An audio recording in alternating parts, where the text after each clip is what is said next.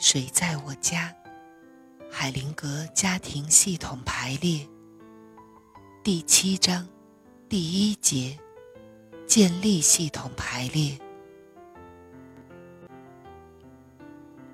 亨特·伯门特的附加说明：从我们处理过的很多对离婚夫妇的案例中发现，要他们改变自己的角色和功能。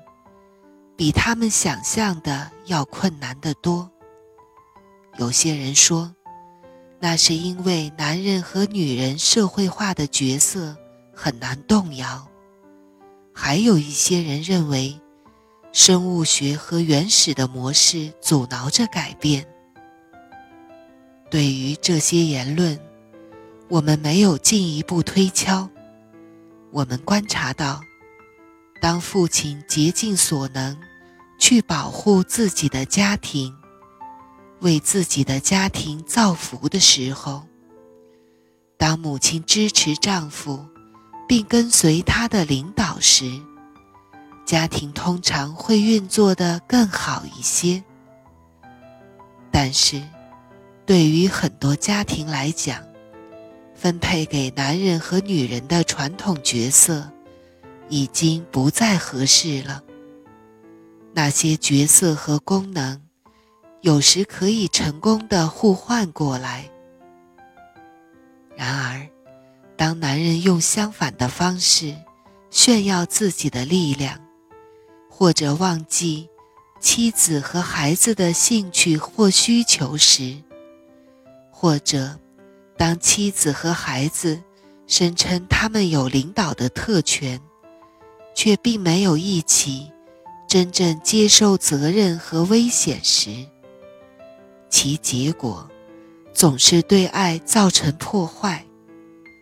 在伴侣和家庭遇到困难时，伴侣双方信念的不同，常常是其中真实的家庭动力状况。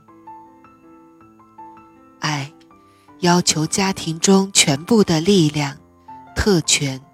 责任和自由都保持平衡和对称。家庭成员的功能和角色要保持系统上的适应。在过程中找到解决。问：您是如何找到解决方案的？海灵格说。在系统排列过程中，解决方案会自动呈现出来。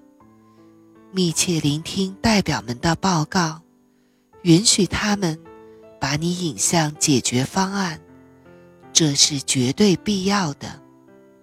在某些情况下，治疗师必须相信自己的感觉，特别是当代表们言行不相符合的时候。然而，原则上，还是要相信他们所说的话。